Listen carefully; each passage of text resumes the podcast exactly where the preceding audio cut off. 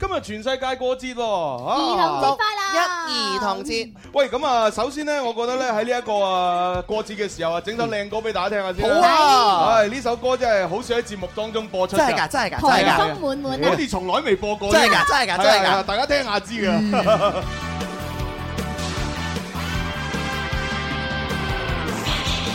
光る雲吹き抜け Fly away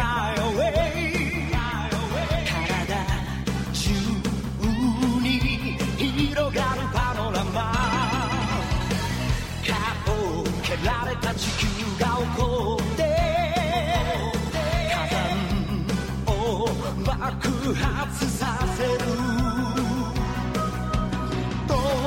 けた氷の中に恐竜がいたら玉乗り飛行みたいね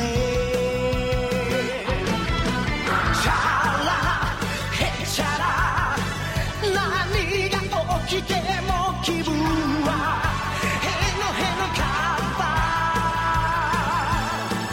ーチャラへチャラ胸がバチバチするほど騒ぐ元気だなスター哦，你諗下，啊，基本上咧，因為個人喜好嘅問題 咧，啊，我真係好少咧喺節目當中咧播一啲外文歌 嘅。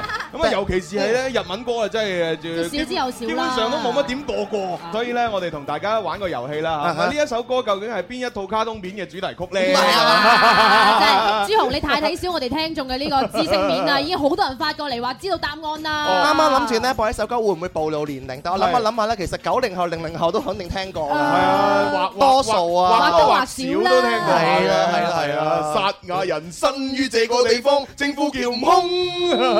好啦，咁啊，大家咧就發答案過嚟啊，我哋係嚟抽獎啊。係啊咁啊，係啊然之後今日我哋有一個特別嘅安排嘅。有咩啊安排啊咧？究竟你最中意睇嘅卡通片係邊套，啊或者係有邊幾套係你好印象深刻？你發過嚟，啊將誒對嗰個卡通片嘅印象亦都發過嚟。係咁係我哋咧就會誒抽取一啲好精華嘅主持人嘅留言咧嗯，咁啊我哋透過我哋把嘴讀出嚟啦。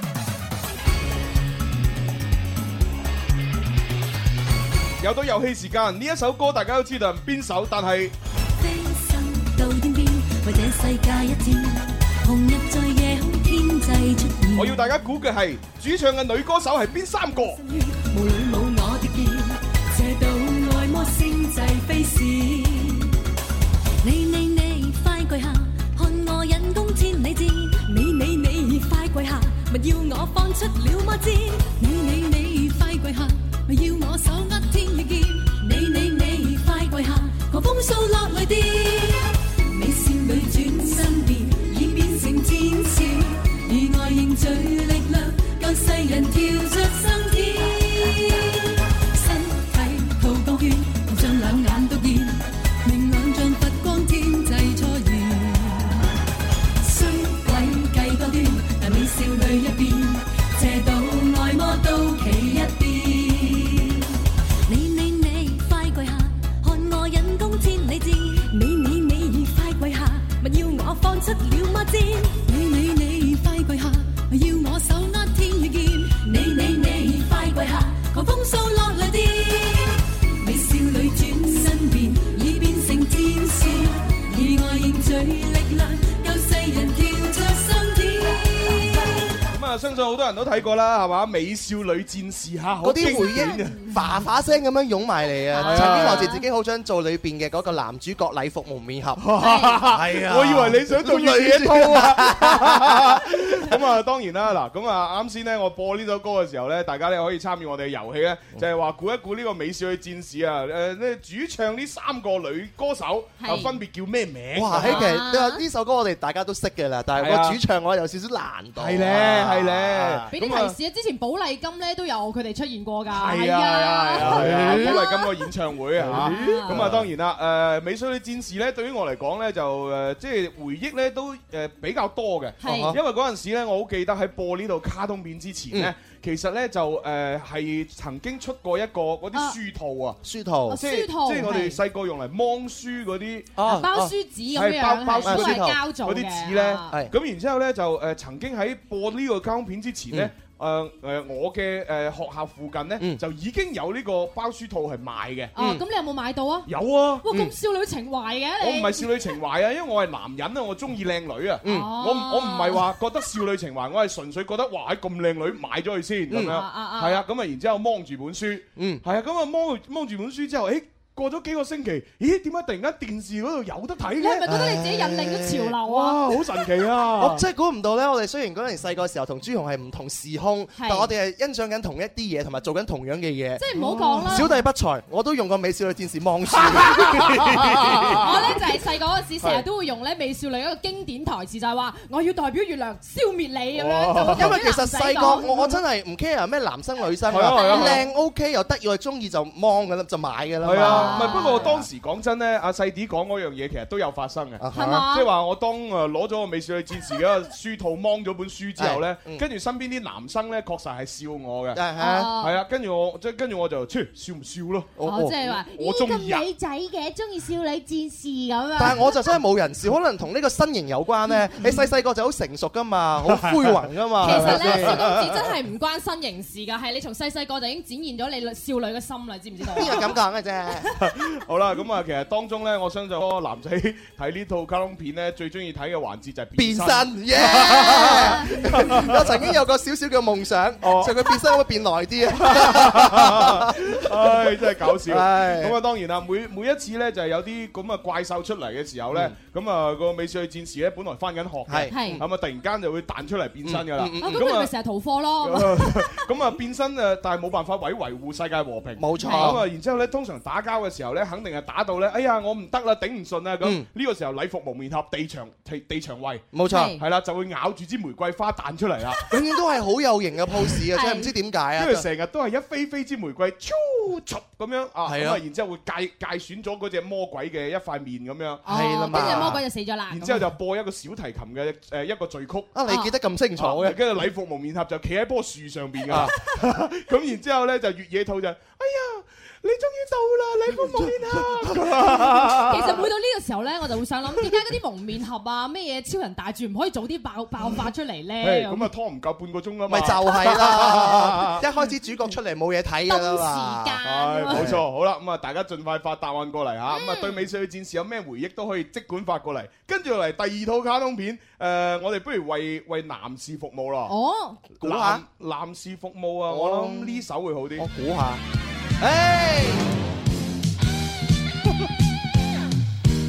誒，誒、主唱呢首歌嘅誒、歌手咧，都曾經上過節目嘅，喺哦，張衛健，對，耶、讓一火燃亮我吧，我滿有信心，沒苦惱亦無懼怕，青春的火花，讓我心強烈跳吧，跳躍似火花，跨出每步懷自信，不空口講話。啊啊啊！不開心永不想給，快些快些踢波吧！啊啊啊！顯身手強敵被我都打垮。嗱呢首歌呢，就係呢個足球小將嘅片尾曲，咁啊但係我相信呢，即係更加多誒、廣為流傳嘅，應該就會係呢一首主題曲啦。衝啊衝，基本上誒、呃如果你話未聽過，你都唔好意思話自己係男仔。你未聽過，你唔好話意思，你有踢過 波。寒寒威風的他，雙腿好似摩打，扭波踢波頂呱呱，有嘴巴嘅都讚他，身手最堪誇，小子至可嘉，陣發腳法日練夜練，陣功夫冇花架。踢得好掛啦啦，活力叮叮加吧。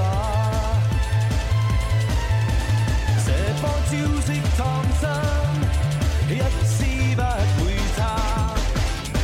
攻啊攻，快搶攻，射啊射，射他吧。穿梭對手之間，獨有約法像還手。歡呼聲與讚你，出於他的腳下。哇！滿滿的童年回憶。哇！係直直頭我聽呢首歌就係我以前童年嘅成長軌跡嚟係啊，嘅，因為阿蕭公子又特別啲啦，你又食誒做過呢個足球員。係係嘛？咁啊，基本上以前嗰啲咩誒戴志偉嗰啲猛係誒，咪叫做衝力射球啊猛虎射球，啊，猛虎射球啊，小志強係嘅。啦，係係啊，咁你心生心中有冇曾經幻想過自己識得呢啲射波你啊？知唔知道啊？嗰陣時咧，大智慧有個絕招咧，就係倒掛金鈎哦係啊嘛係啊係啊佢首先將個波咧踢落個門楣嗰度，彈翻轉頭再倒掛金鈎。係啊係啊係啊跟住我就模仿啊大智慧呢個東西。係啊咁但係就首先第一步就要踢中個門楣。係啊係啊係啊！你踢中門楣係好難㗎。係啊係啊終於有一次踢中咗門楣，好開心啊！跟住冚親咪頭零零心咪倒掛金鈎喎，跟住啊搭咗咧我嗰個誒嗰個尾膊龍骨頭嗰度係咧，係傷咗成個星期。以哎為呀你咪就係同戴志偉一樣咯。點啊？戴志偉佢佢即係即係好似係上咗中學之後，係咁佢曾經就係有一次係係同嗰個唔知乜鬼嘢兄弟嗯誒一齊對壘嘅時候，嗰個兄弟係跳即係兩個咧就係咁樣一個瞓喺係地，一個咧就跳上佢對腳上面一彈彈到好高啊嚟射門㗎嘛。係啊係啊係啊咁然之後戴志偉咧佢就想封封住嗰個射門嗯，跟住佢咧就自己咧彈上去嗰個龍門框嗰度係，然之後再向上跳，冇錯咁啊然之後同嗰個兄弟一齊咁啊用頭槌頂嗰個波。係啊跟住佢咪跌翻落嚟，咪係跌傷咗個膊頭咯， 係啊係啊一模一樣喎。個膊頭傷咗我就知啊，但我永遠諗唔到你可以描述得咁認真、咁咁仔 細，你啲細節位記得咁犀利因為嘅冇你。辦我冇辦真法係突然間覺得阿朱紅咧，以前細個係咪好無所事事，每日都盯住個電視睇唔啊？係因為係咁樣嘅，我發覺咧讀書越好嗰啲人咧，啊係啊睇卡通片咧睇得越勁，係啊， 即係我哋我哋呢啲真係勞逸結 合，係咪？即係你上課嘅時候你好認真咁樣讀書，啊咁所以咧你喺課餘生活必須要有好大嘅呢個精神嘅衝衝啊衝擊，係嘛咁所以我就不斷去睇電視睇得好仔 等陣細。先，朱紅，你真係細嚟兜個圈嚟讚自己， 我屋企有好多卡通片咧，唔係卡通片嘅漫畫咧係，唯獨是足球小將一到五十七集咧，我係全部都有齊晒成哇套，哦而且講真嗰陣時咧買唔到全部啊啊，我一啲咧就喺誒仲要托我家姐喺香港嗰度買翻嚟，先哇可以湊到成套。其實成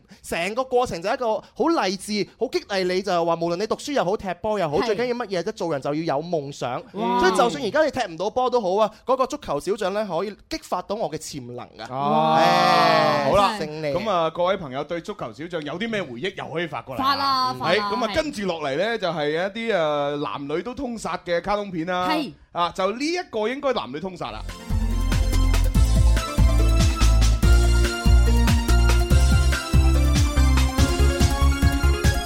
小丸子又有心事，呆望於小丸子的腦袋中有諸多鬼主意。小丸子又再出事，地上碰灰，小丸子的理想構思，沒人和議。櫻桃小丸子啊，咁啊，男女都應該通殺啦。哦哇，基本上呢，就誒，我啊最中意裏邊嘅花輪同 學。係啊，我永遠都覺得小丸子同花輪咧係一對 㗎。咁啊，仲有好似有一個叫做阿呆嘅呢，啊啊成成日會流鼻涕嘅啊啊喎。啊啊係啊，跟住佢個樣呢，就成嚿番薯咁嘅喎。係係啊，咁啊，仲有個誒班長係邊個呢？我唔嗰記個得大咗，眼鏡嘅好聽話嗰女仔係嘛？唔記得咯。你哦記性真係好啊咁！啊，然之後櫻桃小丸子咧，佢仲有個家姐噶嘛？係個家姐叫咩名啊 咧？又唔記得咯喎，咁啊不如問下我哋微博、微信啊咩同學啦。朱紅小丸子咧喺我嘅童年裏邊咧，算係係誒誒卡通片嘅末代咁滯係啊！嘛末代係啊啊末 代，即係我已經係咁樣樣啊！係到你嗰陣時，你已經係上到初中 啦喎！我我唔記得啦。你應該係初中噶啦，我覺得童心未泯啊係啊！ 我唉你咁你都記得咁清楚啫。咁啊，同埋咧，小丸子同佢個爺爺咧就啊誒關係好密切嘅，嗯係啊，個啊爺爺成日會同阿小丸子一齊做壞事。哦，係係啊，即係做壞事破壞咗屋企裏邊某啲啊嗯嘢，跟住阿爸阿媽去責怪嘅時候咧，阿爺咧就要行出嚟，哎呀唔關佢事，係我衰咁 樣。啊有呢個咁嘅阿爺真係幸福係啊，啦。好好得意啊！所以成套卡通片裏 邊，係啊，我成日喺度諗啊，真係個阿爺會同即係真係反老還童。係。啊係啊，，同個孫女玩得咁密係密切真係，甚至乎而家有好多一啲好的式嗰啲誒飾品嘅話咧，都係小丸子嘅造型嚟嘅，嗯冇錯即係話冇錯佢可以冇錯跨越年代，有成二十年啊，二十幾唔年單啦止已經係添。啊，係啊，到而家我好多個小朋友咧都仲係用緊小丸子嘅嘢㗎，哇同埋 Hello Kitty 都係㗎。好係啊，犀利咁啊，另外當然啦，除咗小丸子係男女通殺之外咧，我覺得仲有呢一套呢一套咧都係男女通殺。我有冇啲我係唔識嘅咧？就有好啊一想套知卡道通片真係講咗咁耐，我哋一直都冇講到㗎。哦，咁啊睇下一陣我會唔會講到你心目中嗰套啊？啊，我有理想，意念無限期，何時學會飛天與遁地？我以笑聲去代替眼淚，来让我进入你心里。遇着怪人抵挡，不可靠运气，试试我的身手，暗器像箭飞，共聚共行一起，想跟你共對，陪着你去尋覓希冀。有冇人知道係咩卡通片？開開心心看看，原來天空這樣美，活力活潑表情，怎麼都記得起。開開心心看看，原來星光這樣美，生命更充滿傳奇。嗱，講真，如果你聽完呢首歌，你知道係邊一套卡通片嘅主題曲呢？證明你一定係八零後或以上。咁樣啦咩因為咧到九零後睇呢一套卡通片嘅時候咧，就已經係唔再播呢只歌，啊哈而係播翻咧日文版本嘅主題曲。啊喂，真係唉，有人知喎。哎真係有人知忍者變太郎，耶！有一位咧叫做 D.E.O 嘅朋友，佢就話啦，細個嘅時候最中意睇嘅就係翡翠台嘅卡通片嗯啦，基本上咧係每日一放學第一時間就要翻屋企打開部電視機噶啦，哇每一日咧都係閃電傳真機咧陪住 我嘅，最中意嘅當然咧就係忍者亂太郎啦，唔知大家仲記唔記得佢咧？記得啊，記得啊，所以我特登就喺度啊播咯。佢就話係啦啊，其實咧而家都為誒而家嘅小朋友覺得有啲可惜嘅，因為佢哋而家睇到嘅動畫片咧，主要嘅主角都係羊啊、狼啊、熊啊咁，都冇人 但係唔嘅咁喂。自欣欣，緊要㗎，你作為父母嘅，咪自己將你細個睇過嘅優秀嘅卡通片介紹俾佢哋啦介紹俾佢睇咯。跟住佢就話啦，為我哋呢啲可以睇到真正粵語卡通片同埋有人做主角嘅童年驕傲。嗱，《忍者亂太郎》裏邊咧，就不得不提咧，就係嗰三個男主角啦。係啊嗱多得意義佢啊佢哋就係一個忍蛋啊，即係喺呢個忍術學校裏邊咧，就係學忍術。佢哋真係 zero 級嘅蛋蛋級啊係嘛啦。喂，其實你有冇做過功課？我真係好想 問你，你點解出咗膠片你都可以咁咁細緻嘅？咁我睇過嘛，嗱我都。睇過啊，嗱，裏邊咧就有個有個新丁啦，新丁咧就係佢個名叫新丁，就好得意嘅，肥肥肥肥地，又又係成日都喊嗰個又有鼻叫新涕係啊，成日流鼻涕真係啊！咁啊，然之後咧就仲有個女朋友添喎喺裏邊，咁樣㗎哦係啦。咁啊，啊然之後咧就另外一個就係亂太郎啦，亂太郎，亂太郎咧就正正常常咁一個忍蛋，但係佢屋企好窮嘅。係男主角嚟嘅呢個，係男主角咁啊，佢屋企窮啦，咁啊，然之後就嚇，反正就學學忍術啊，睇下點啊。咁啊，另外咧仲有高一高個，地靚頂仔仔，仲有一個好靚仔嗰個好貪錢嘅，啊啊啊！嗰個叫做叫咩嘢？叫叫乜？嘢？我真係唔識㗎，睇你㗎啦，死啦，係啊，叫做咩係啊，連你都唔識嘅話，冇人識㗎啦，即係係啊好，貪錢嗰絕個。種啊！你唔識嘅話就死啦，真係唔記得咗。哎嗱，佢個擔錢係乜嘢咧？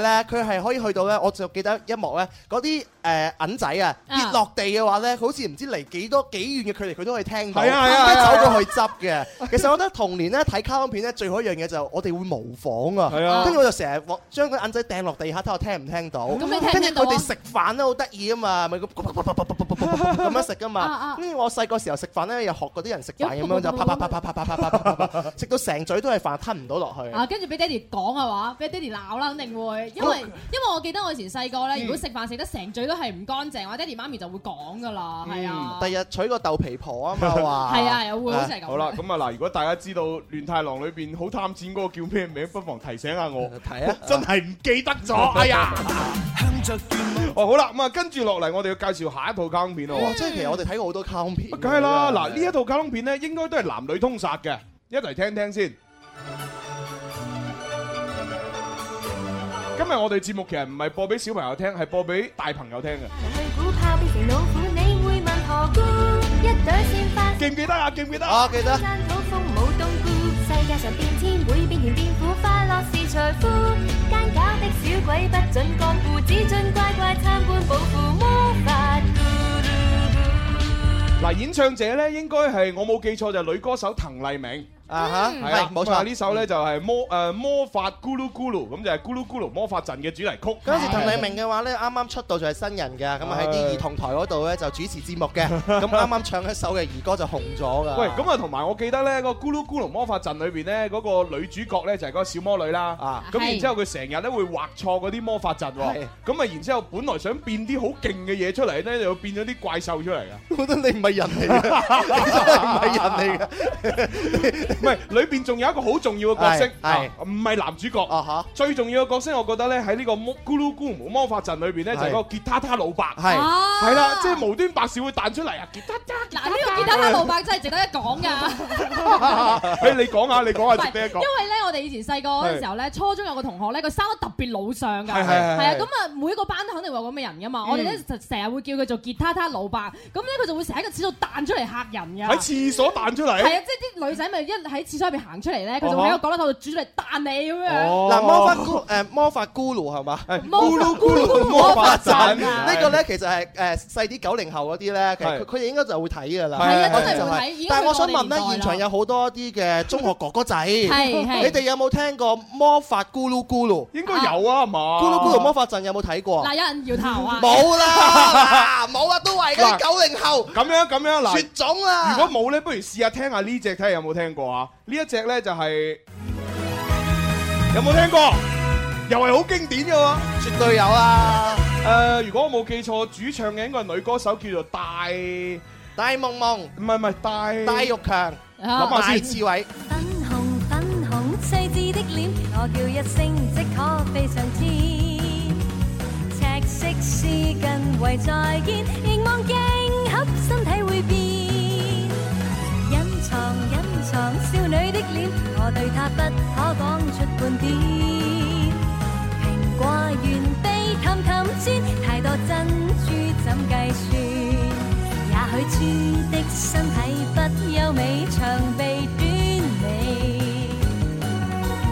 但是別人不可天空裏高飛，是我心無限的純真，珍珠珍貴長信心，使我極動人異常吸引。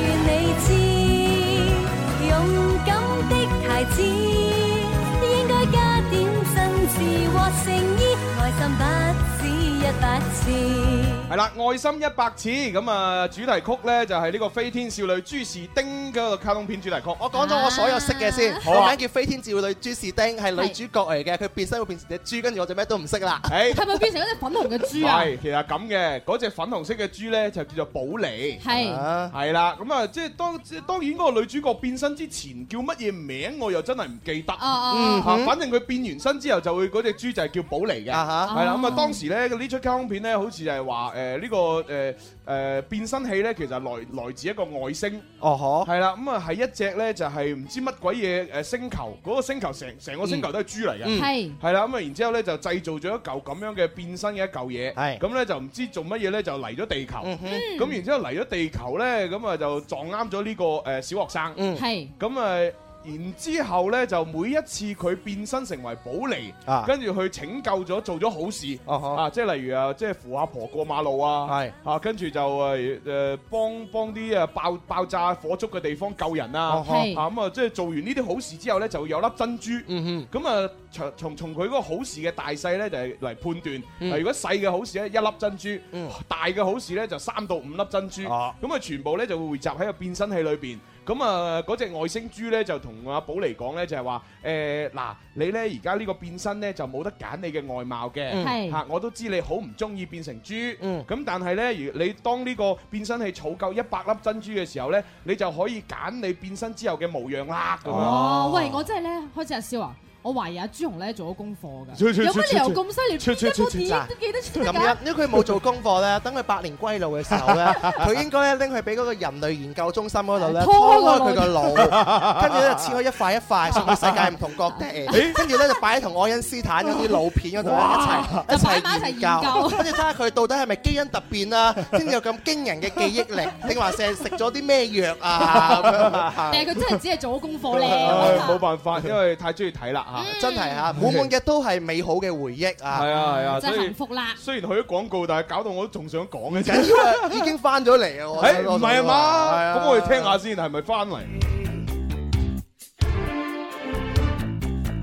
好啦，翻嚟我哋第三 part 嘅天生發育人，咁啊冇辦法，因嗯為我哋 身為八零後係嘛，係即係一路喺度數啲卡通片咧，數到不亦樂乎，咁啊去咗廣告都唔知。我哋以為我哋嘅卡通片咧係誒如數家珍，但係聽完之後發覺咧係有好多好多以前童年嘅回憶㗎。係一係啊講就記翻起啦。係啊，咁啊嗱，我哋都不如趁呢個機會都睇下微博、微信呢啲留言先係啦啦，。咁啊有位叫做長眉盛放嘅朋友咧，就回答咗啱啱先咧，戀忍者亂太郎另外一個角色係乜嘢？佢就話咧係叫做墓苑嘅朱哦紅計算咧，可以深算到八個單位啊！如果佢生活喺現代，馬雲、馬化騰全部都係浮雲咁樣。哦，嗱哦咁樣咧，佢嗰個呃呢個答案咧，就應該係睇漫畫或者係嗯睇一啲其他嘅版本。哼係咁啊，其實如果我哋睇粵語版本嘅《忍者亂太郎》咧，個貪錢嗰個人咧，就應該叫新丁。啊，哦，新丁，誒唔係喎，新丁咪嗰個肥仔咯唔。係喎，睇下先，有另外一個哦，嗱，亂太郎誒，哦，小丸啊，叫小啊哦丸。叫小丸係啊貪錢嗰個叫小嗯丸，啊哼啱先我哋講嗰個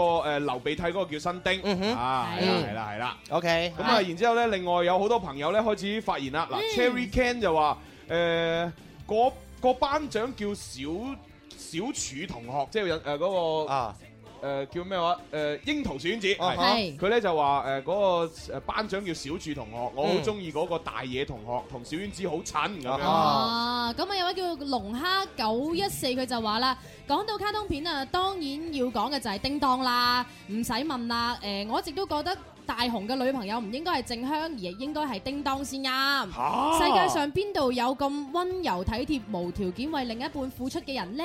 最緊要係叮當有最好嘅身材，就係微胖，攬起身啱啱好，好似朱紅咁正啊！叮當哎喂，我愛你我諗過咧，如果叮當拍真人版咧，你可以做叮當啊。哎呀， 係咁都得啊啊，係啊，似啊似啊，佢 OK 嘅喎。咁阿蕭你一定要做大雄啦， 咁啊！好啦，我做我做正義。啊喂，我想做伴虎喎，哎，係喎，你你同胖虎都幾似係啊啊，我。做技 安啊。好啦，咁啊呢位小肥雞髀咧就話誒數碼暴龍嘅主題曲都唔播，係喎。點算係一個正宗嘅八零後啊？係喎啊你要播鄭伊健嗰首《自動勝利》咁樣。係喎，仲有咧有 friend 話咧，誒童年回憶當然就係呢個龍，唔係誒男兒當入樽啊，哦，男兒當入樽都係噃，真係呢一出咧。哦有冇？啊？朱好啊紅。有肯定有啊，不過我哋安排喺最後邊播啊嘛。咁啊嗱，仲有一位咧叫做幸福的靈醫，佢就話啦，身為呢一位六十後嘅媽咪咧，我嗰個年代嘅卡通片啊，印象最深刻咧就係孫悟空大鬧天宮同埋定海神針啦。誒，我哋 冇係。我哋好似就冇乜點睇過媽啊。係媽啦級啦，佢就劇情咧，雖然咧就忘記得七七八八，但係我個女咧好中意喜羊同埋灰太狼㗎，因為入邊有一句話和諧好回來的咁樣，哦佢就非常咧欣賞灰太狼嗰種永不言敗嘅性格，哈哈！六一兒童節快樂，即係唔同年代嘅有唔同印記啊，係係啦。啊，係咯係咯，咁啊，所以咧嗱，各位朋友，你哋即係自己心裏邊咧有啲乜嘢啊最勁嘅嗰個卡通片啊，記住留言俾我哋係啦。啦，一定微要啊博、啦微信一齊留言俾我哋啦。係係係，好咁啊！呢個時候咧，我哋又聽一隻又經典啲嘅，誒。嗱呢只好經典。九零後啊，冇可能睇過㗎啦，唉，太正啦呢出。因為我記得我都係好細個，好細個，應該可能讀緊小學嘅時候，嗯，咁就就睇㗎啦。咁九零後未出世，心中的牽掛，悠悠降給天空知。每一串夢兒，埋藏我的心事。簡單一封信，無窮愛意話你知。愛會交到你手上，心中的天使。藍色的天空有鳥飛，水邊青青小草讓我躺，心中永永遠遠懷念你，你是我家。長腿叔叔你好嗎？交出溫馨的心是你嗎？可否某個季節來伴我，解開牽掛？長腿叔叔。你好嘛？哇！即係細個嘅時候，即係睇呢個卡通片咧，睇到喊嘅。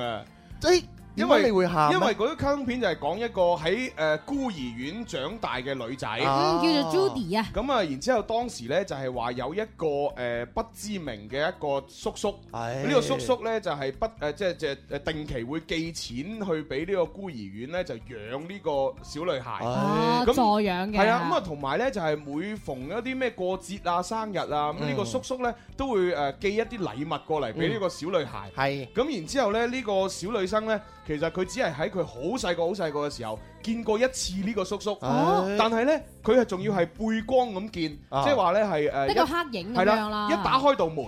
咁個叔叔就企喺個門外邊，嗯咁啊、門外邊一個陽光好殘眼，嗯就射入嚟間屋。咁咁呢個小女孩咧就咁樣淨係望住個叔叔，望唔清一個影，然之後咧就望到咧佢個影嗰隻腳好長好長好長。所以就叫佢做長腿叔叔長腿係啊，咁啊喂當然誒呢出卡通片裏邊誒嘅劇情嘅行進係點，我真係唔係好記得。怪唔之得啦！喺我細個好細個好細個時候，仲未識得睇卡通片。我嘅係家姐呢，堂家姐呢，佢就成日睇呢一出嘅卡通片呢。係你又每次認得嗰對腳啊每係嘛次係乜嘢呢？我就覺得佢睇呢出卡通片嘅時候個神情呢係好專注啊！啊我以為呢就係話，嗯，肯定啊，裏邊好多男主角好靚仔啦咁哦 係樣。係原來我聽你咁樣講呢，真係啱啱地啊，係嗯好感動、好感人嘅一個卡通片嗯嚟嘅。係啊係啊，即係個女仔有啲咩唔開心咧，佢又會寫日記啊，啊又會寫信俾呢呢個個長長腿腿叔叔叔叔啊啊咁樣。咁啊，然之後就都都最後劇情啊發展個結果係點咧？我好似係冇睇到結果啊，唉係，所以我講唔出一呢套卡通片嘅一啲誒太多嘅信息。以前嗰個年代啊，大家互相溝通係靠寫信嘅，冇錯係冇咯錯，好純情啊噶。係咯，誒又唔好講話純 情嘅，寫信就純情，你而家發微博就唔純情啦喎，好係潑啊辣啦喎。 咁寫信要等待噶嘛。係啊，就係講等待呢一下咧，其實係大家係一種我唔知，因為我係啊，我未寫過信嘅，係所以如果我哋有機會嘅話，我哋不如做翻下八零年代或者九零年代初大家要做嗰啲嘢啊即係。寫封信俾自己嘅女朋友係啊，係啊，男試朋友下可能感覺唔同噶。啊咁都 OK 喎啊係 OK 啊，啊係啊。好啦，咁啊，既然你講到寫信咧，本來我想繼續講卡通片嘅，但係就講唔落去啦。係。 「出会った日から今でもずっとあなたさえそばにいれば他に何もいらない」「夢のハイテンション」嗱，邊個話我冇準備《男兒當入樽》啊？啊呢個咪就係《男兒當入樽》其中一首插曲啦。正。咁啊，當然主題曲咧，大家聽咗咁多嚇，咁我啊今日唔播啦，播插曲。啊播插曲係嗯，願い事叶ったの柔らかな冬の日うつむき恥ずかしいそもなスペシャルドラビンデイあな哇，真係弊啦，喂！係連連咧嗰啲即係做咗大老闆嗰啲誒朋友都聽我哋呢期節目，哦，點啊點啊佢跟講住咩啊同我哋傾卡通片。點啊點啊你點諗啊！下一個誒分分鐘幾廿萬上落嘅大老闆，啊係竟然同我哋傾卡通片。佢究竟講咗乜嘢嗱，啊？佢咧就問：喂，啱先《美少女戰士》嗰個主題曲，周慧敏、湯寶如主唱，仲有邊個咁樣？係就係答案係黃興平。唉，咁啊，另外咧就話：哇，你播足球小將，喂，除咗足球小將，仲有好多我中意啊！嗱，嚟例如例如亂馬二分一啦，係喎，變形金剛光啊，啦，哦仲有好多話題咁哇，好樣。嘢喎！呢個大老闆係邊個啊？誒，啊咪咪有邊個哎咯哦誒誒哎明星嚟啊，明星啊，好中意佢啊！我係， 啊，哦何守信啊。即係何首。有位啊叫做我係包星星嘅朋友，佢就話啦：我都係九十後嚟㗎，好多片呢唔一定睇過首播，但係都睇過重播㗎。好似《咕嚕咕嚕魔法陣》同埋《長腿叔叔》呢，零幾年都有重播，同埋誒《數碼暴龍》今年十五週年啦。係喎，數碼暴龍啊咯，有重播嘅喎，係有啊係啦，所以我近期咧星期六日有時都會睇到數碼暴龍啊。啊啊，係啊所以隱約我都有記憶㗎，我都係九零後嚟㗎 嘛。好啦好啦，嗱咁啊呢誒呢個男兒當入樽又唔使講嗯啦，係嘛？咁啊櫻木花道紅色頭髮好似我一樣啦。係，你嚇！咦係喎，喂係其咪因實為喺佢嗰度攞到靈感嘅真人版啫？你不如拍個櫻木花 道。但係佢一米八八，我先得一米七五啫你喎。着對內增高就得啦。誒，我哋係後期噶嘛。咁啊，跟跟住咧就係仲有就係佢嘅死對頭咧，但係亦都係好兄弟啊啊，就係流川楓啦。流川因為楓流川楓咧就誒比佢矮一厘米，就係一米八七。係咁啊，但係咧因為佢嘅打籃球嘅技術已經好純熟，嗯而且咧打起上嚟好有型。流川楓係咪好靚仔啊？係啊，好靚仔，啲頭髮誒飄下飄下，咁啊所以咧，佢一打籃球咧，哇！成間學校嗰啲女生就圍住籃球場，沸騰流川啊楓，流川楓，L O V E，流川楓咁樣啊， 係啊係啊係佢啊哋嘅口你係都啊係啊係啊，嗱，我我同你覺得講可。以做埋啦啦啊隊我同隊你長講，。呢啲唔係做功課做翻嚟嘅，一晚佢做唔到咁多哦啊！佢星期六日咁鬼忙，佢邊有時間做功課啊？所以即係話熱，血谷人就係 咁，你應該就係百年歸老嘅時候，應該係拎去俾人哋做人類研究中心。同埋咧有位叫做誒比你吹脹根神，佢就話啦係滿滿嘅童年記憶嘅啊當然都係男兒當入樽啦係。首先煲咗佢先呢，我先會中意足球誒籃球哦嘅，同埋好中意櫻木花道同埋宮城呢兩個問題少年，係傻傻地咁正好好搞笑。好啦，啊嗱又考下蕭公子啊，你知唔啊知你知攻城係邊個？攻城咪係一個進攻術語 嚟嗱，攻攻攻城啊城好犀利啊！攻城喺呢個卡通片裏邊咧，其實佢係一個誒大概係米一米一米七度有誒米米七零啦，即係好矮嘅一個人啊，即係好矮嘅一個誒，佢叫宮城良田。係係啦，咁啊，其實咧就係誒喺個籃球當中咧做呢個得分後衞，嗯哦係啦，咁啊呢個得分後衞咧，其實就係喺佢嘅佢哋嗰個地區咧就係首屈一指，嗯係啊，雖然好矮，但係佢好靈活，啲技術好好犀利係勁啊，咁啊就算面對住前邊有兩米高嘅魚柱，佢都可以照爆佢攬，叫魚柱啊嗰個人，誒魚柱。魚柱嚇，哦魚珠咧就係誒另誒雙北隊嘅死對頭，嗯誒其誒嗰隊嘅隊長，咁啊佢嘅佢咧就兩米幾高啊哦，哦係啊，比要比起大猩猩仲要高幾厘米，係係啊，咁啊所以咧就每次誒搶籃板啊、誒防守啊嘅時候咧入樽啊都好勁。大猩猩係咪嗰個隊長啊，啊大猩猩就係雙北嘅隊長。係。你唔好再講啦！ 你講咁多，我發覺我係未睇過卡 通嘅，我童年八過咗， 我我淨童係年覺真得有係八啲恐過。怖啊！你知唔知道啊？完全就係哇咁樣㗎，咁嗱但但係係佢又講得我有少有少少回憶嗰下係啊，衰即係喎，佢知唔唔知道？講咧，我又冇啲記憶彈出嚟噶嘛。佢一講完之後先，哎呀，好似嗱我真係睇過但喎。係咧喺呢度裏邊咧，佢除咗流川楓，仲有一個靚仔，叫咩嘢啊喺雙北隊裏邊叫做三井壽。三井哦壽哦三井壽咧，佢本來留咗一長頭髮，啊咁啊射三分係好準嘅，係即係基本上三分係百分百入。係嘛？咁啊，但係後來咧，因為佢呃誒即係群咗出邊啲不良少年，啊咁啊，哦，所以做咗飛仔。啊哦，冇再打籃球，後來咧就因為阿阿阿安西教練，啊安西身形好似我咁嘅，係咪成日戴副眼鏡㗎？係啦啊哎好在都挽回些少即面子啊係嘅成啫日。櫻木花道托佢下巴，老頭子老頭子咁樣。啊啊啊啊啊好在個安西教練咧就感化咗佢，哎咁佢咧就將自己嘅長髮咧就剃成青頭，哦嚇係咁啊，然之後再入翻去呢個雙北打籃球咧射三分。哎誒，你不如你又剃翻個青頭啊 唔！得唔得唔得唔得唔得！ 係啊，你咁中意 櫻木花道，咁啊，另外仲有一個其實誒，我最中意嘅角色，除咗櫻木花道，仲有呢就係誒喺魚柱嗰一隊啊嘅哈叫做誒仙道章。哦係仙道章呢又係好有型啊！哎係嘛？即係佢嗰種誒隨意，即係好似好隨意啊誒，但係佢又技術好高，係但係做嘢又好有誒誒好有目標嗯。哇！嗰種嗰種嗰種嗰種神態係真係我哋好嚮往啊！啊啊！主要我哋唔好再講啊係！哎你講都係得你嗰個回憶嘅，我見到現場觀眾 朋友都一頭霧水。唔緊要，現場觀眾朋友可能未睇過冇冇共鳴，但係聽緊收音機旁邊嘅好多人都有共鳴嘅。誒，中國嘅籃球啊，點解而家發展得咁快？有人話咧，就兩個原因。第一個咧就係誒中國引進咗 NBA，係大家就開始打籃球。第二個就係呢個誒男兒當入係樽，哦啊所有後生仔睇完之後都一齊打籃球。係啊所以喺學校喺我哋讀書年代，足球場永遠唔夠籃球場咁受歡迎。冇錯點解冇錯就因為大家都想做櫻木花道，都想做嗰個咩咩寄生獸，唔係咩咩獸啊？三獸三井獸啊因，因為因為誒誒足球小將播嘅時候咧，我哋都太細啦，係係啊，所以嗰陣時興唔起。但係男兒都入樽一播嘅時候，我哋已經去到初中啊、高中嗰個啱啱年代好同埋有個關鍵點係乜嘢呢？足球小將冇愛情啊！哦，冇愛情主線就男兒當入樽就唔有係愛啦，情啊，即係打籃球叻嘅都有女朋友。佢就係我哋而家所講嘅交夫帥啊，裏邊全部有齊晒靚仔，有愛情， 有靚女係嘛哇？足球小將得大刺猬，哇！正啊咁正啊喂，有一個咧叫做蚊蚊 Yolanda 嘅朋友，佢就話啦：點解冇超人迪迦呢出動畫片㗎？你唱俾你聽啊嘛！奴隸，收，奴隸收，東一隻西一隻，東一腳西一腳吸龜斗嘿，抱着頭對後十後十秒秒便便失失手手。冇，因為我覺得《超人迪迦》呢套卡通片啊，唔係唔係卡通片，呢一套啊俾小朋友睇嘅嘅嘅嘢咧，係其實係除咗主題曲好聽咧，其他一無是處啊。又唔知 嘅。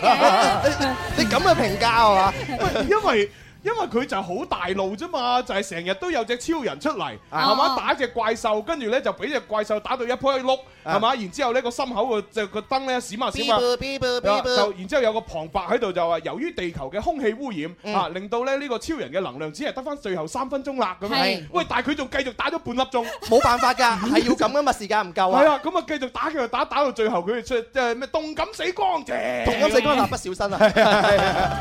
咁你話啲劇情幾老土？超人迪迦咧係所有嗰啲咧日本嗰啲超人戰警啊，嗰啲所有嗰啲超人誒電影啊卡通片嘅縮影嚟係嘅，永遠就係超人打怪獸，開頭咧就俾個怪獸打到死係啊下死係啊係啊係啊下，最尾就絕地反擊，係啊係就啊係。咁嘅劇情係啊，啦。嗱，其實咧講真，你話超人類嘅嘅嗰啲嗰啲誒電視劇咧，最好睇嘅並唔係鹹蛋超人，係咩嘢咧？最好睇嘅就係最原始嘅嗰一部叫做誒、呃五星戰隊蒙面超人 RX 呢、呢啊呃哦一套誒個、男主角咧喺裏邊個名叫光太郎，呢一出先係最好睇嘅。不如你又介紹下。哎，犀利啦！啊，你講啦，講你 講，你係啊講，嗱呢個光太郎咧就好靚仔嘅係，即啊係睇當時嗰個年代咧，算得上係電視界嘅男神。哦係啦，然之後佢變身嘅時候咧，哇！啲動作好有型噶啊喎。蒙面超人係嘛？雖然咧成個特技好簡係嗯陋，真係冇咩特技嘅。嗰個年代久遠啊嘛。係啦，但係佢好有型啊！變係身嘅時候咧，佢係咁樣啊，首先扎個馬。係然之後兩隻手咧就一路一擺成拳頭咧啊擺喺腰間，係然之後其中一隻手咧會遞遞去誒斜上方，係嚓咁咁樣樣，係係啊，啊，驚。跟住咧，然之後喺就左邊打到過嚟右邊，係誒右邊又打翻過嚟左邊，哦哦誒擺隻手過嚟，咁然之後咧就會整自己條腰帶會轉圈就變身啦。哦， 戶外直播室有個好處咧，空間大啊。係啊主持人可以邊講咧可以邊喐啊！其實就係我哋中國嘅虎學雙形拳 啊，嘛，係係啊就係咁話啊，裏裏邊其實因為佢劇情豐富，啊佢佢唔係淨係打怪獸，佢係嘛係佢係有一條劇情嘅主線呢，就係話誒外星人想侵略地球係。係啦，咁啊侵略地球嘅時候呢，就誒蒙面超人呢不斷去阻止佢哋嘅計劃。哦嗯咁啊到最後呢，就蒙面超人除咗誒係嗯 RX 之外呢，仲由於戰鬥嘅時候呢，不斷有升級。咁啊誒誒第一個第一代就係誒咩啊太陽之子蒙面超人，跟住呢，嗯佢悲冇咁細。跟住就係悲傷王子，誒哦憤憤怒超人，跟住仲有嘅就係一個叫做，唔 黐線係嘅，唔 我已係，經唔記得，完全冇睇過，唔係嗰個哦哦唔年代係，。係誒誒悲傷王子機械超人，係啊係跟住第三代就係叫做誒憤怒王子，啊唔知乜嘢超人啊，係係係係啦，朱紅，我同你係講，呢期節目出咗街之後，以後啲人睇你都唔係用正常眼光睇 冇嘅，錯，咁嘅，佢直頭係一個當你 研究，當你一個研究人咁樣去睇你，知唔知道啊？唔係係啊，反正真係好好睇啊！嗰嗰佢佢一個人嘅變身已經有三個類型，係佢係而且佢部佢部摩托車咧係跟住佢嘅類型而而升級㗎，哦哦好哦有型㗎，即係有得部摩進托化車係嘛？摩托哦車有，摩托車有，摩啊托車有。其實仲有一樣嘢都好好睇㗎，係係啊，就叫做非常作詞人啊。誒咁啊，係啊夠唔夠時間啊？可可能冇咩時間啊。若被傷害夠，就用一對手，痛快的割開昨日詛咒。入夜等白晝，剩下傷痕開始結焦那胸膛。城外快要變作困獸鬥，人人尋仇赤腳走。歡迎翻嚟第二 part 嘅《天生快活人》節目，咁啊，同大家分享嘅呢一首歌曲咧，《不死傳說》。 若未傷害 夠，飲歌嚟咁啊，其實啊！咧呢首咧就係陳奕迅演唱嘅《不死傳說》啊，咁啊，其實佢係作為一套卡通片叫做《鋼之煉金術師》嘅主題曲。呢個交通片當年嘅話幾犀利，你知唔知道啊？就係係我哋咧同嗰個大年級到小年級嗰啲同學一齊溝通嘅橋梁，哇即係同佢哋唔睇出卡通片咧係冇話題。係啊係啊，嗱呢一出卡通片咧，其實誒有誒兩個版本嘅，即係嗰個電視劇嘅卡通片。嗯咁啊，第一個誒版本咧，其實咧就係叫做《鋼之煉金術師》，係係啦。咁啊，佢咧就係當時咧呢套漫畫咧出到一半嘅時候，咁啊電視咧就開始出卡通片啦。係啦咁啊，但係咧誒一路出一路出，電視準備要即係要一路嘅劇情遞進，就要要整出嚟啊嘛。係啊，但係漫畫未畫晒，係啊，就因停為停咗一下，啊慢慢畫嘅話，你又要度又要畫，係花時間係，啊嘅。因為因為所以漫畫未出，咁啊，但係電視咧已經好急，迫不及待要出咧，所以電視嗰度咧自己就誒作埋後邊嗰個部分， 係啦，咁啊，所以成為咗咧《鋼之煉金術師》第一個版本。咁啊，跟住過咗誒唔知幾多個月啦，啊幾多年啦，我唔記得啦嚇。咁啊，然之後咧就出咗《鋼之煉金術師》F.A. 咁呢 F.A. 咧就係全部根據原著嚟到整嘅一個卡通片啊。係啦，啊哇正啊你睇晒兩出嘅話咧，就兩種感覺都睇晒啦即。係最啊誒成成套片裏邊咧，我哋記得最深刻嘅就係個等價交換。啊啊啊啊！點樣等咧？等價交換啊嘛， 點樣啊嚟嚟嚟嚟要要付出就要有犧牲啊嘛。哦，咁樣樣係嘛？係啊你學咗之後嘅話，就有呢個主播潛規則 啦。誒，等價交換啦。咁啊，尤其咧，佢哋裏邊講到講述嘅嗰一個世界同我哋咧係一個平衡嘅時空啦。啊係嗯係我哋呢邊啊冇煉金術，所以咧我哋嘅科技不斷發展。係咁嗯佢哋嗰度咧科技咧就誒唔發發展唔到，因為咧全部靠煉金術，係一拍手嘭一聲，成個大炮煉得出嚟啦。啊所以就話咧，而家好多啲電影啊，有啲橋段係抄以前啲動畫片㗎。 咁樣啊你嗱嗱聲些年又講平衡時空，咪就睇得煉金術師多咯。哇！啊所以當時睇呢個煉金術咧，都真係好興 奮。講到而家我都想睇翻。好少咧，你講嘢咧講卡通片會講到流口水啊！我咁我相信大家最記得就係裏邊男主角叫愛德華啦。愛德華係啊，咁啊，跟住仲有佢個細佬呃細佬叫艾爾。啊，係啦，咁啊，但係佢艾佢哋兩個曾經進行一個禁忌人體人練死成練成，係啦，點點咧咁啊啊啊人體練成係禁忌啊嘛，係佢哋會見到真理之門，而家真理之門咧會攞走你一啲嘢。係咁咁跟住咧就攞走咗佢細佬嘅成個身體，咁攞得咗佢細佬嘅細個真係啊，好在我聽得比較順暢啫。然之後愛德華咧就用一個血血血誓嘅方啊式，將佢誒誒佢將佢嘅喺啊艾爾嘅靈靈魂咧係封咗喺一套鎧甲裏邊。我突啊然之間唔純潔啊！ 之後我又要將你練成呢個人體禁 忌，哇，唔係嘛？ 我要攞走你弟 弟。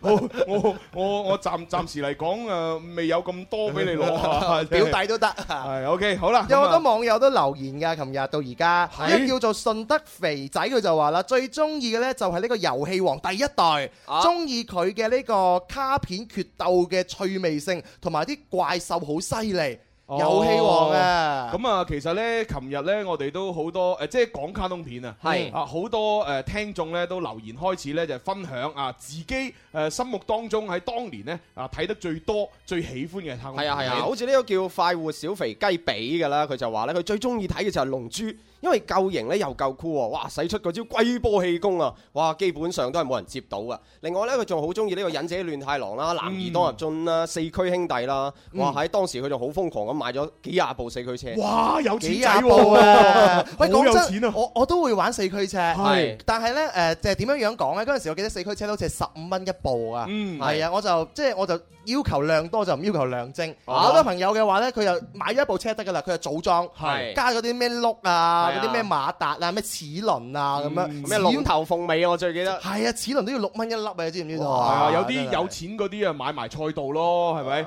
好啦，嗱咁啊，繼續分享呢個世事難料五零一，佢咧就話我細個時候咧睇過好多動畫片同埋啊其他電視，例如有超人迪迦啦、美少女戰士咧、叮當、蠟筆小新等等。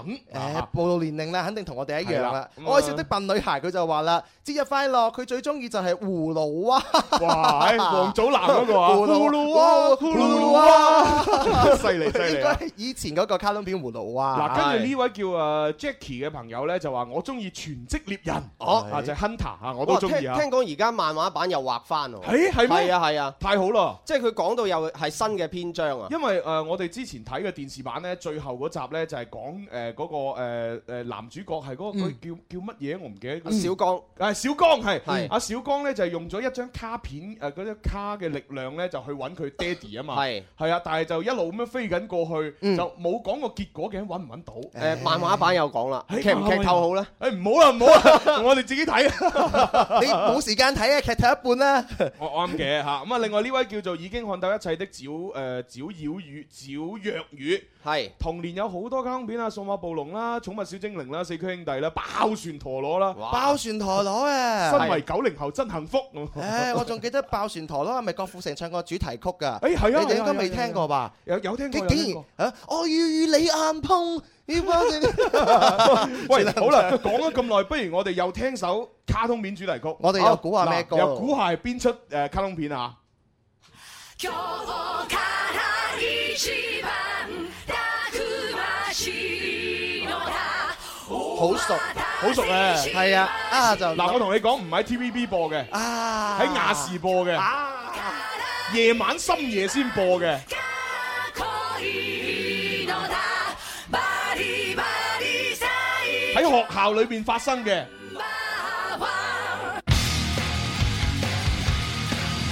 亂馬二分一，梗唔係啦，浪客劍心，唔係唔係，蠟筆小新，梗唔係啦。啊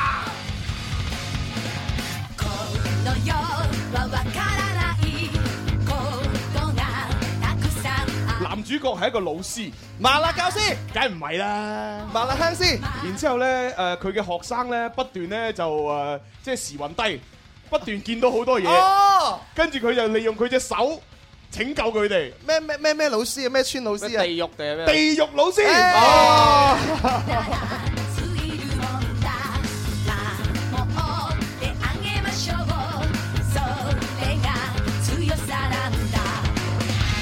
即係咧，其實呢套卡通片咧，我覺得最大嘅亮點咧就係叫作者可以咧想像到好多唔同嘅鬼怪。冇啊錯，係啦，即係誒嗰啲鬼怪咧各有唔同嘅功能，係嚇，嗯然之後咧就各有自己嘅鬼胎，咁係鬼胎係啊，心懷鬼胎啊嘛係。真係唔啱啊然之後咧就喺間唔知點解嗰間學校咁猛鬼 喎，即係啲學生劇情需要啊 係啊，啲學生成日都喺嗰間學校度撞鬼，咁啊跟住咧地獄老師咧就嚇即係嗱誒誒攞開自己嗰隻誒呃即係封印喺左手裏邊嘅啊哈嗰隻惡鬼，啊哈跟住咧念咒係嚇，然之後咧就砰一聲咧係就趕走晒啲鬼，咁絕對係旅遊勝 地啊！ 嗰度係好犀利啊！真係犀利犀利。好啦，咁啊呢一個咧就同大家分享地獄老師，我又想睇啦，真係誒誒嗯誒其實我想問一個問題嘅，係朱彤啊，喺咁多個卡通片裏邊嚟講，十部好似十部你都睇過晒咁嘅喎。咁啊我梗係睇過，我啲攞出嚟講啊啦睇過都算事少啦，佢仲好記得嗰下衰啊嘛！真係嗱，如果記得嘅話咧，呢一出咧，我要同你記下啦。呢出我諗咧就誒，蕭公子，你你你好似細都細我幾年啦，嗬？誒係啊，你幾年啦你細我幾年？呢出你應該冇可能睇過。呢一出係我睇嘅時候，我都我唔知讀咗小學未，可能我連小學都未讀。嗯呢一套咧就係講打棒球。嗱，我講少少出嚟睇下你有冇印象？棒球小子唔係，誒、嗰、個男主角係一個小朋友，啊，誒、叫做童夢。咁然之後 呢，同夢幻影球，冇冇錯，嗱呢個童夢呢，有啊有啊有啊佢嘅爹哋呢就係誒係係巨人隊嘅一個好出色嘅投、啊哈投球手。係啊然之後呢，佢佢爹哋呢創作咗一招呢，叫做童夢幻影球，對就，係呢一球呢，就一掟出去嘅時候，突然間會消失，唉。又突然間出翻嚟呢，就搞叫到擊球手擊唔到。嗰陣時，我哋為咗模仿同夢幻影球 啊，我哋又冇呢個嗰啲棒球啊係啊係啊嘛，我哋攞乒乓波啊，你知唔知 道啊？同夢幻影乒乓波，係啊，我哋又攞乒乓波。唉，有有睇到啦，有睇到啦。係啊，咁啊，當年咧就因為佢爹哋唔知點解死咗，咁啊哈啊，然之後咧，但係將呢一個絕招同無幻影球教咗俾 佢。傳授咗俾佢。嗯，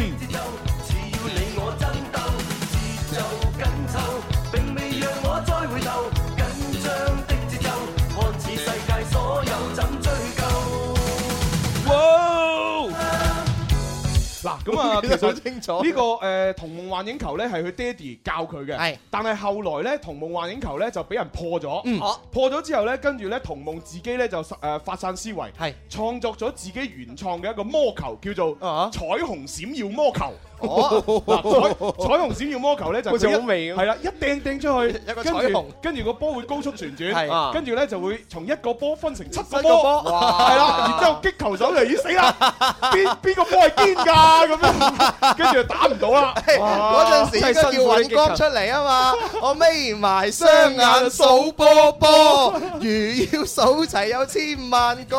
咁啊，同埋咧，後來呢一個同誒誒彩虹閃耀魔球又俾人破咗。係嗱，點樣破咧？破嗰條友咧就係咁嘅。啊佢咧就係首先咧誒用用一隻腳好大力咁樣一揼揼地，啊係哦然之後地上面啲灰塵咧就整起咗。咁然之後咧，嗰啲假嘅波、幻影嘅波咧，全部俾啲灰塵整走晒。哦，咁啊，睇到個真嘅波已經砰一聲打到咗。哦，以幻影對幻影嘅，係啊呢啲真係嗱，咁啊，跟住破咗之後咧，同夢又勁啊！啊又點咧？佢又自己又創咗一個魔球，啊有魔球哦叫做誒破風真空魔 球。係點㗎？點樣破風真魔球法啊呢咧？個破風真空魔球咧，純粹就係一個快字，係啊好鬼死快，同埋咧就個衝力好勁。係嗯啊咁啊，曾經有一個人想破佢，但係點知咧，因為打打係打中咗個波，係但係因為唔夠佢力，係嚇都係成打個爛成個跌低咗。哇！啊啊咁所以呢個咧就係破風真空魔球嘅厲害之處佢。肯定係抄誒模仿我哋嗰個中國功 夫啊！天下武功唯快不破，係啦係啦佢又係要啦追求一個快字，咁但係後來又俾人破咗喎。又係啊咁多㗎破咗之後咧，跟住咧就誒佢同佢班小伙伴咧啊就哈一齊咧合力咧又創咗個魔球。小伙伴們都不不我沒諗起有一個功成啦。一個成語啊，就係道高一丈，係啊，魔誒魔瓜醬。冇高一丈有。乜嘢魔球咧？呢嘢啊呢，一個犀利啊！啊叫做高旋轉黑洞魔球，哇！真係啊！我越嚟越覺得朱紅好恐怖，啊嗱你知唔知道？咁呢個高旋轉黑洞魔球係係點樣呢？係佢厲害之處呢，就係就算你打到呢個球，係佢都會因為佢高旋轉黑洞嘅力量咧，令到嗰支棍咧會斷咗嘅。係。哇！就直接飛入去嗰個接球手嘅手裏邊。 從一個幻影魔球 嘅話咧，俾人破咗，跟住咧就連人帶棒咧就打爛咗，唔係打冧咗之後嘅話咧係啊，而家連拍都可以打得係爛啊。，連嗰啲棒球棍都可以整爛佢，咪係啊問你死未？各位聽眾 朋友，啱啱朱紅講所有嘢，包括琴日嘅話，佢冇睇稿噶，佢完全自己一個人講出嚟。 可想而知，佢細個嘅話幾咁空虛寂啊寞。跟住咁咁你哋個個去晒拍 拖，咁我冇得細拍個冇拖，拍拖啦， 我冇拍拖就唯有睇電視啦，係啊你嘛？都睇到好多電視啊，真係啊。唉，OK，咁啊，跟住落嚟呢一隻咧就冇誒，唔可以少啦。哦，草蜢上節目嘅時候，我哋已經同大家分享過。然之後喺佢嘅演唱會裏邊，大家一齊唱過。係啊，就係呢個高智能方程式嘅主題曲《你讓我找到未來》。嗯喂，男主角叫咩名？我真係唔記得。我唔記得咗但我我知道咧，裏邊嗰部車叫咩名？嗯叫雷神。哼，哦，女神有印象。佢咧係誒一部車裏邊安咗一個人工智能嘅電腦。嗯咁跟住呢個電腦咧，其實就好似我哋真係一個人咁樣可以同你傾偈嘅。智能係嘅，啦，咁啊，其實個男主角一開始係唔識揸賽車嘅，都唔知點玩。啊佢就係個電腦教佢點揸，佢就照揸㗎咋。啊相愛，總感覺到有愛所在。是否因你讓我找到了未來？九零後可能真係未睇過，八零後絕對睇我過。記得嗰陣時就係《閃電前真機》裏邊播嘅。哇！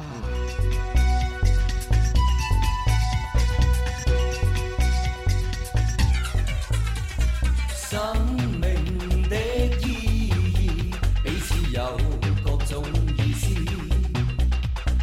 既然有挑戰，我猜勝利在前面。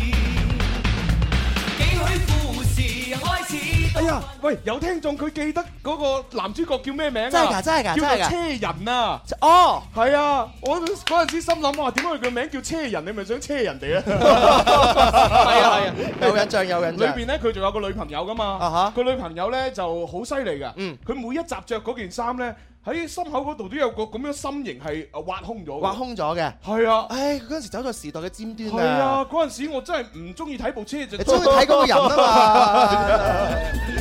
好啦，嗱，跟住落嚟呢一張卡通片咧，誒九零後、八零後男女通殺，嗯，聽下好多件聖衣。阿啊典娜，你又要死 啦，唔緊要，我為你哋犧牲。哦抱きしめた心のコスモ我都唔明嗰個阿典娜身為大地女神，係，點解一啲法力都冇㗎？智慧女神。咁佢肯定要男主角救佢因為啊噶嘛， 成日都要嗰五個青銅聖鬥士犧牲自己去救佢， 仲要變成黃金聖鬥士去救嚇佢。真係啊離晒譜。哎仲要每一篇都係咁喎。係啊，係啊，真係。嗱，誒，我最記得咧就係佢一開始咧就係打個黃金十二宮嘅時候咧嗯，就係俾個教皇捉咗，係捉咗係啦，咁啊，哦一然之後升箭，射咗落心口度，係啊，係啊，係嗯啊，咁啊即係每一小時佢會入一寸。係啊係啊係啊，跟住就會即係只要即係你要限時咁樣去打晒黃金十二宮，啊如果唔係咧，雅典娜就要死啦。唉，係啦，咁啊，當時阿星矢佢哋咧就話五個人咧就不斷去咁樣打嗰啲黃金聖鬥士係。打打打打打打打。係啦，哇，搞到傷晒， 啊猛咁燃燒自己嘅小宇宙。係啊，就為咗救雅典娜，我有啲似超級馬里奧頂蘑菇係啊係啊救公主啊嘛。你知唔知我哋當年啊哦，小朋友流傳一句好好好好嘅一個誒説話係龍誒，山升龍化，係啦，乜咩乜大大爆爆炸炸，天馬 天馬流星拳，全部都玩完，啊我改咗少少廬啊。山升龍霸，屎坑大爆炸。係啊， 喂，廣州都係咁噶嘛？ 星雲鎖鏈，誒，唔記得拉褲 鏈，啊係啊係啊。 喂，睇嚟真係啊，講粵語嘅地區，廣州啊、佛山都係講呢幾句喎都係 啦。我相信咧，全部講粵語都有共鳴啦，係哇啊，哦真係廬山升龍 霸，屎坑大爆炸，呢個最經幾典。威啊嘅 真唉係。嗰陣時啊，我哋學校老師唔俾我哋講噶。點解即呢？係佢話你你講講啲咁低俗嘅嘢，唔啱係嘛。個屎坑點解要爆炸？係咯你爆炸都噴晒出嚟污糟啊 嘛！誒 Miss，你未試過啫， 你試過咩？咁又唔理。唉，咁啊，跟住雅典娜咧，即係喺嗰個黃金十二宮俾人救翻出嚟咧，哇！唔知點解又俾海王波塞冬又捉咗，嗯係啊，菠菜海王之後有冥王係，啊，冥王又捉佢冥。王有奧丁，奧丁之後有天誒天界，係啊真係，㗎每一個都係俾人捉咗。係啊點，解佢次次都俾人捉喂，嘅？可能係太靚女啦，係嘛？冇辦 法，係捉咗佢又唔做其他嘢，我就韞住佢。韞住佢。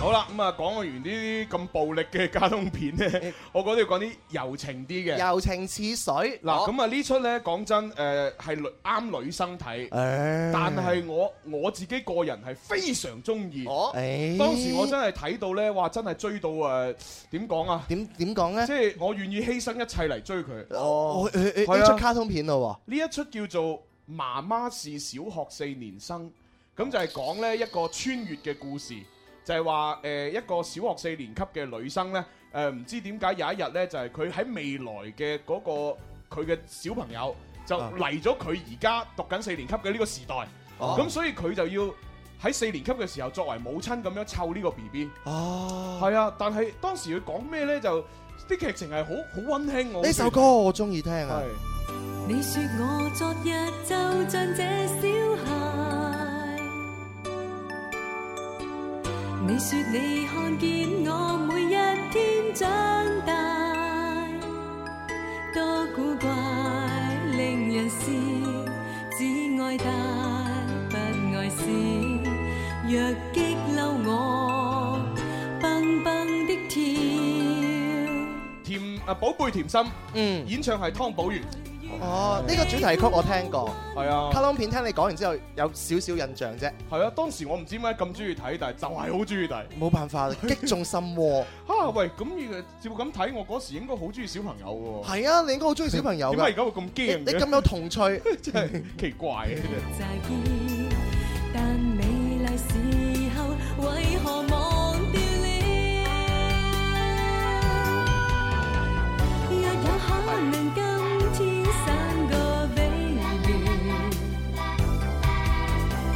在佢哭時將他緊抱，學做母親，寶貝甜心。跟這小四年生，會在美夢時輕輕給他一吻。寶貝甜心，跟這小四年生，看着這孩兒會令我興奮。係哎呀，好好有回憶啊，好有回憶啊！啊，真係好有你回你睇憶啊。下，即係過咗十幾廿年，嗯，我唔使睇歌詞都可以唱到幾句，仲可以朗朗上口哇。幾鬼經典啊！真係係。啊，所以其實我哋嘅童年係好幸福㗎。所以你話而家啲時硬硬啊，咩微微硬硬嗰啲，點同我哋以前比啊？我哋幾多啲兒歌咧唉，我喺度諗咧，如果朱紅你童年冇咗卡通片咧，唔知點樣過哦，咁啊死硬啦！係係啊啊，人生軌跡都唔一樣啊。好，啦，喂，不如俾大家聽下啲啊誒誒誒鬼佬嗰邊嗰啲卡通片啊，外國啊，啊鬼佬嗰啲，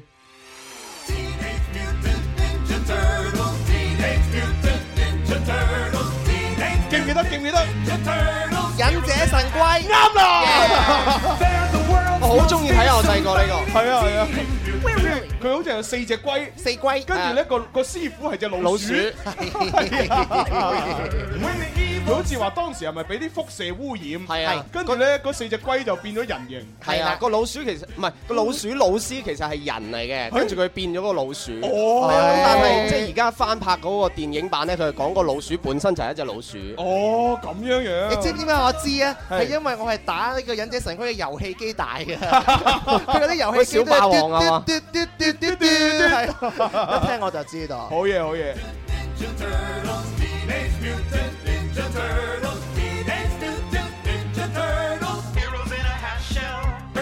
好啦，咁啊，跟住落嚟又聽下呢首啦。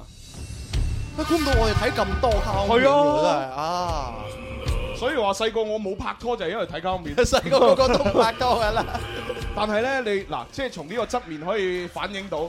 睇電視咧，其實只要你睇得啱嘅電視，係唔會影響成績嘅。嗯，有版你睇。有版你睇啦，我就係啊係一個成績又 OK 又睇電視嘅人啦。係啦，中醫仲學 得好啊，記唔記得呢套咩卡通片？啊！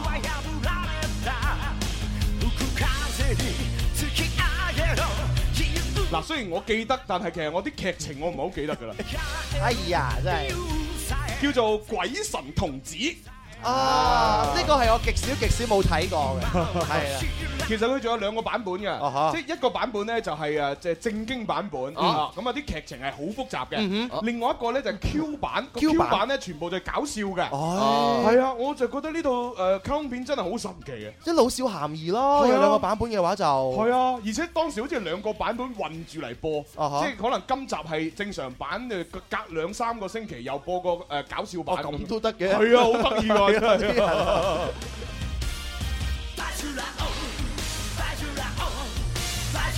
哎呀，原來喺度講鬼神童子嘅時候已經去咗廣告啦。不知不覺嘅時間過得真係快。唉，其實有好多卡通片又未分享到，真係但係冇計啦。係 啊。咁啊，以後揾機會再分享咯。雖然六一兒童節過咗啦，但係如果你有童趣嘅話咧，每一日都可以過節噶嘛。唉，咁啊嗱，跟住落嚟，我哋誒去一去廣告之後呢，就馬上就要開始我哋快活明正堂呢，請出我哋嘅特邀嘉賓蘇敬老師。啊！呢呢出卡通片我又係唔記得劇情，但係嗰首歌印喺我腦海裏邊，係蘇永康唱 嘅。我以為啊蘇老師上 嚟，蘇敬老師。今天我施法術，妖魔你盡快離開開開。今天我施法術，將妖怪全部捉西外。邪正戰爭今天展開，盡我的心為正義來競賽，為這世間，為了未來。世上邪毒惡魔，統統隔佢開。齊心將撒旦鬥下魔，鬼撒旦退下魔，鬼撒旦退開。捉歸你家妖魔，那容怕他魔鬼撒旦快快歸家，邪惡我不怕。咁哇，咁多年仲記得歌詞？係咪《新魔神英雄傳》係啊？咪？唔係唔係唔係，達達爾大冒險。啊！唉呢個嘢我極少數未睇 過。呢哇！個即係咁多年啦，十幾廿年都仲記得歌詞。係哇啊好，經典啊！大佬啲回憶唰唰聲係咁嚟，唉，但係我唔捨得都要暫時要割錢下啦因。為冇計翻嚟嘅已經係。可能翻嚟㗎啦啊，咁啊，我哋不如咁啦，誒嘅，既然卡通片就唔講落去啦，咁我哋咧就只能夠再揾啲時間咧，先至再做呢啲專題啊啊。哈我哋睇下一啲微信、微博嘅留言嗱，嗯呢一位嘅朋友咧就叫梁小蝦，佢咧係就話：喂，你哋快活人應該開一個誒節目係古兒歌嘅專門咁 樣啊 O K 喎，啊係咯，有得諗有得諗。呢個叫做 V 輝，佢就話啦：，誒妹姐唱嘅傳說中有個女王在世上呢，咁樣捉鬼敢死隊呢。哦，咁啊哇！呢啲咧就講真，誒我又冇準備，係嘛啊？咁啊，但係咧，即係每一個睇誒卡通片嘅小朋友咧，都應該有那麼幾套咧係自己最中意嘅嚇。妹姐最出名就係靈感 I Q 稱得上嘛。係嗱，啊跟住呢位咧就叫做正在嘅朋友，佢話：喂，相聚一刻你都唔播咁樣，哦相聚一刻我準備咗， 係啊冇時間哎啊！呀呢個哇，仲有一個咧，佢話：哎呀，我好中意嘅名偵探柯南咧，仲有網球王子咧咁。哇哦哇，名偵探柯南出到而家都有啊。 有長命噶嘛。冇錯呢個叫做張根神，佢就話啦：，仲有最中意嘅新魔神，唔係魔神英雄傳一二三部啊。我有。準備啊，播唔到咋。係 啊，你知唔知男主角叫乜嘢啊？飛雲？好嘢喎！係啊，佢仲有個師傅啊嘛，誒飛雲揸嗰只好似叫做龍神龍神丸。啊，係啊係啊魔神英雄傳有一有一出叫《新魔神英雄傳》嘅，係啊係啊係咁啊呢個叫做色東誒色東山金月秀咧就話點解冇高達 C 系列嘅歌咁樣唉啊？因為高達我真係冇準備啊！係啦，有個叫做 V 輝，佢又話仲有八五後肯定冇睇過嘅《黃金戰士》， 哇，真係正啊，真係正啊！太多太多係啊嚇。太多太多誒，算啦誒呢啲留言咧就嚇即係冇時間讀啦。哦，我我哋不如就開始下一個誒環節啦嚇。